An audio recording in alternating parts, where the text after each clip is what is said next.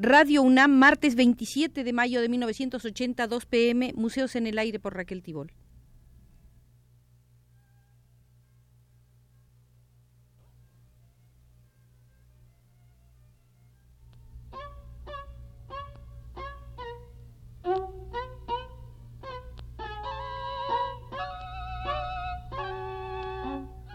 Museos en el Aire.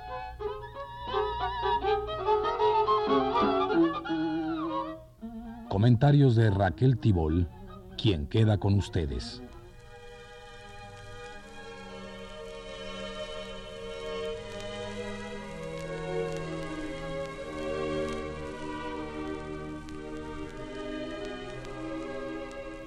El pasado 8 de mayo se cumplieron 20 años de la muerte de alguien que al final de su camino solo tenía 30 de edad y era una de las promesas más sólidas de la crítica de arte en México, Raúl Flores Guerrero.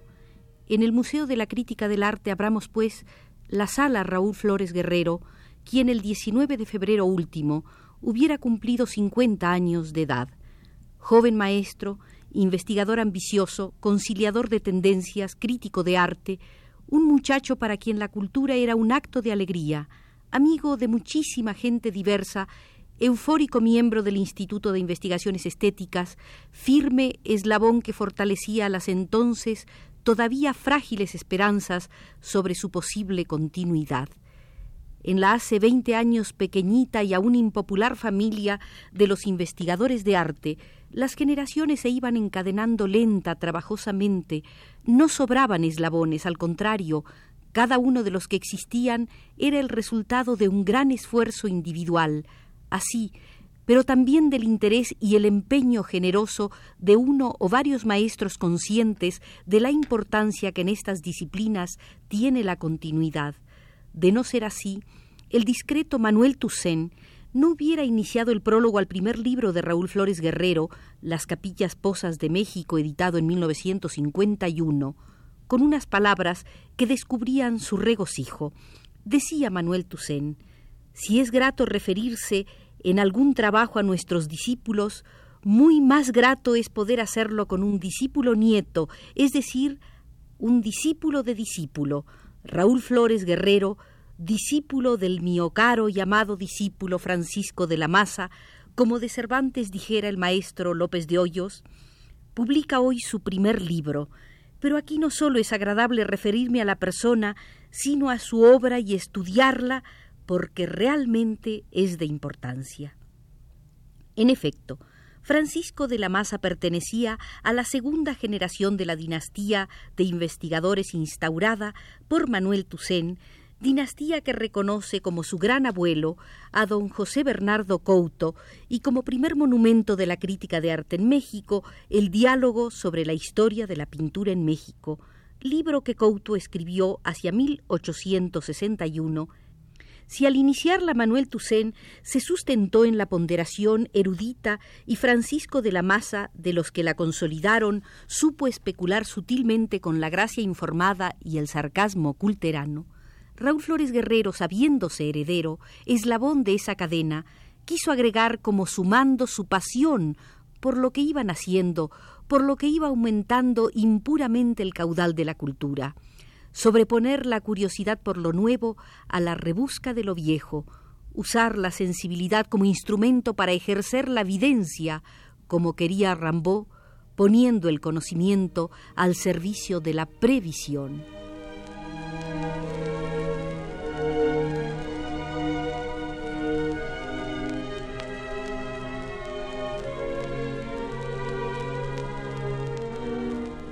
Repleto de un vigor físico y de un optimismo casi pueril, Raúl Flores Guerrero había ido a Columbia University becado a completar su formación estética singularmente adelantada ya para sus años.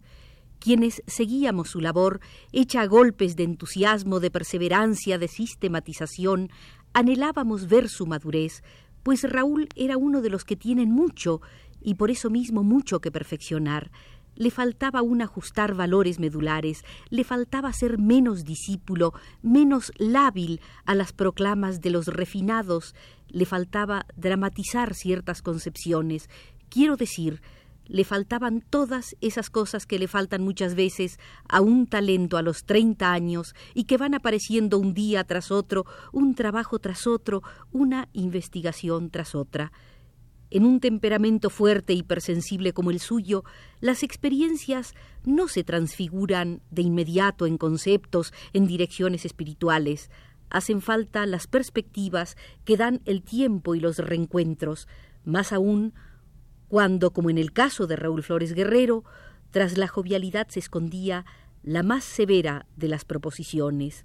Raúl consideraba la crítica y la historia del arte como disciplinas fundamentales y le preocupaba que entre los nuevos valores de México no surgieran personalidades en ese campo. Suponía que ante la evidente ausencia de críticos había que lograr que los mismos pintores, escultores y grabadores desarrollaran un mayor sentido crítico, un franco y arrollador afán de superación, un anhelo teórico. Su exigencia respecto al crítico profesional era muy grande. El crítico, me dijo cierta vez, debe explicar el fenómeno artístico en todas sus implicaciones históricas y culturales. El crítico debe conservar su objetividad, sea atacado o no, comprendido o no, en su manera de caracterizar el fenómeno. Por eso señalaba es que los verdaderos críticos son criticados por todos los bandos, porque no están dentro de ninguno, sino analizándolos a todos y tratando de explicar un momento histórico por el estudio de todos los aspectos de la creación artística que en él se producen. El artista posee siempre prejuicios que son inherentes a su condición, mientras que el crítico debe estar abierto a la captación de infinita cantidad de valores estéticos de una u otra tendencia, de uno u otro movimiento. Para el artista, insistía Raúl Flores Guerrero, es vital aferrarse a una determinada tendencia. Para el crítico es mortal. Todo hombre tiene convicciones, el crítico también las tiene, pero difiere del común en que sabe captar, explicar y localizar las convicciones de los demás. Pero, y al decir esto revelaba la razón de su viaje a la Columbia University, para poder respetar, apreciar y valorar la obra creada, el crítico debe tener cultura, conocimientos y experiencia suficientes.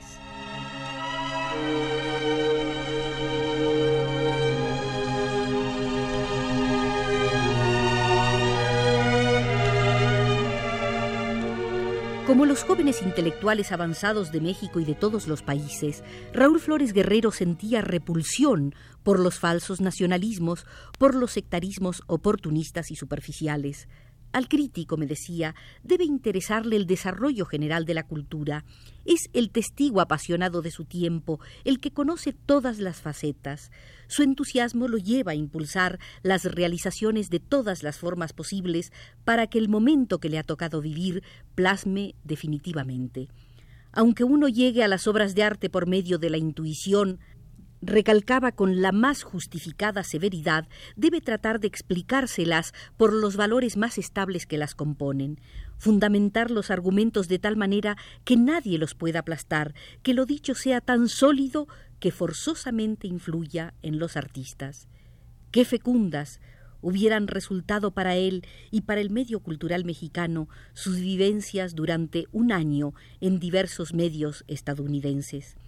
De aquello solo quedaron las cartas a maestros, familiares y amigos que alimentaron con sus borbotones de entusiasmo, con sus distorsiones emocionales, nuestras ilusiones, pero anunciaban una próxima, insólita, maravillosa madurez. Cartas escritas a Lindurán, Pedro Coronel, Beatriz de la Fuente, Vladi, Pedro Rojas, Alberto Gironella, Rafael Ansúrez, Francisco de la Maza, Justino Fernández, bellas cartas de un estudiante de la filosofía del arte, escritas desde ese Nueva York donde encontraría la muerte solo, sin que nadie se diera cuenta durante cinco días que su tiempo había terminado.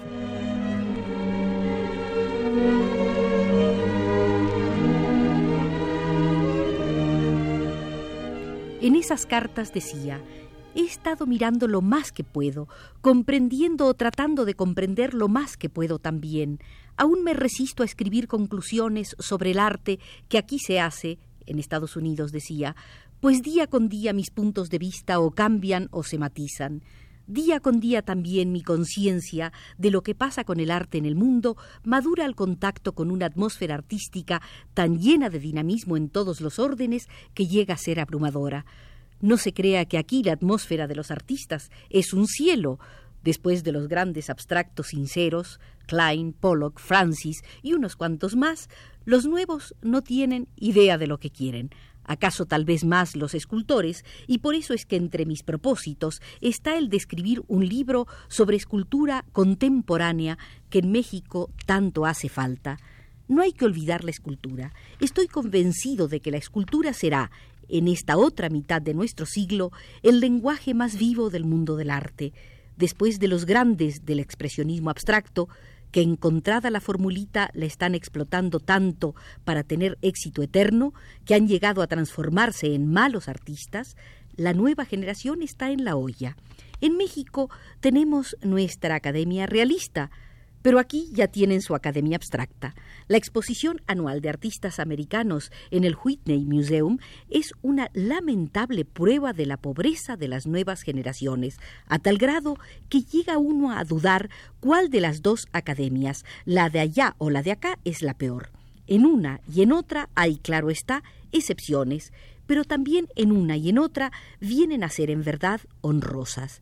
Pero esta nueva academia tiene sus corifeos un conjunto de críticos periodistas. Hay solo dos críticos que se salvan por su altura. Primero John Canaday, del New York Times, luego Dore Ashton. Pero los demás tratarán de mantener el movimiento abstracto a como de lugar y por encima de sus limitaciones. El arte que impera en Nueva York algo tiene de caos, los abstractos expresionistas, que cuando fueron auténticos en su rebeldía llegaron a influenciar el arte del mundo hace apenas unos cuantos años, dos o tres o cuatro o diez, son ahora víctimas impotentes de un monstruo de intereses que ellos mismos crearon se han convertido en respetuosos conservadores de la fórmula de éxito que hallaron y tienen terror de nuevas audacias, porque no quieren poner en peligro lo que los dealers y los críticos periodistas han elevado por las nubes y la cantidad de basura abstracta sobrepasa ahora con creces la basura realista de la escuela mexicana. Llega uno a dudar de cuál de las dos academias será la peor. Lo cierto es que las dos, pues toda academia o escuela hoy por hoy es el desastre. Pero esta de aquí no tiene paralelo, y lo peor de todo es que hay artistas sinceros y excelentes, mejores aún que muchos de los internacionalmente famosos, que viven en el olvido y en la miseria. En el ambiente del arte neoyorquino hay no solo prejuicios, sino también intereses creados muy serios.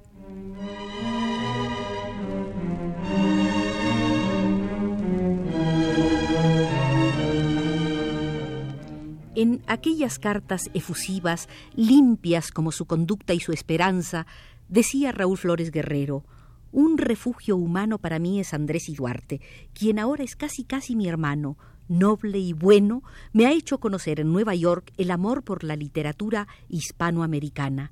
Gracias a él, junto a mis lecturas en inglés, tengo en la cabecera de mi cama a Martí y a Sarmiento, a Guillén y a Montalvo, y qué bello es nuestro idioma, qué bello es, en verdad.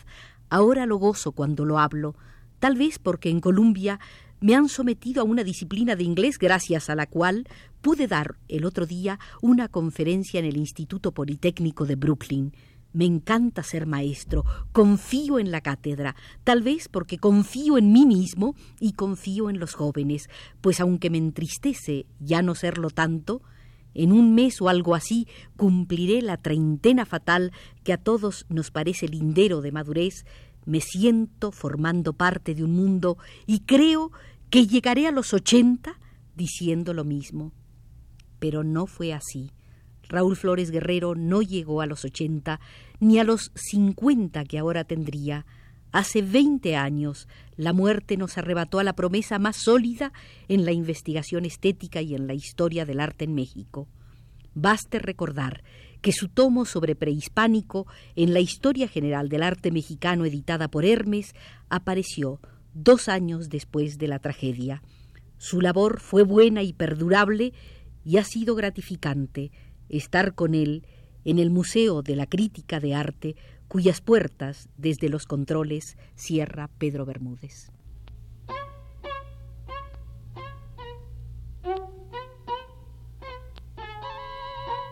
Museos en el aire.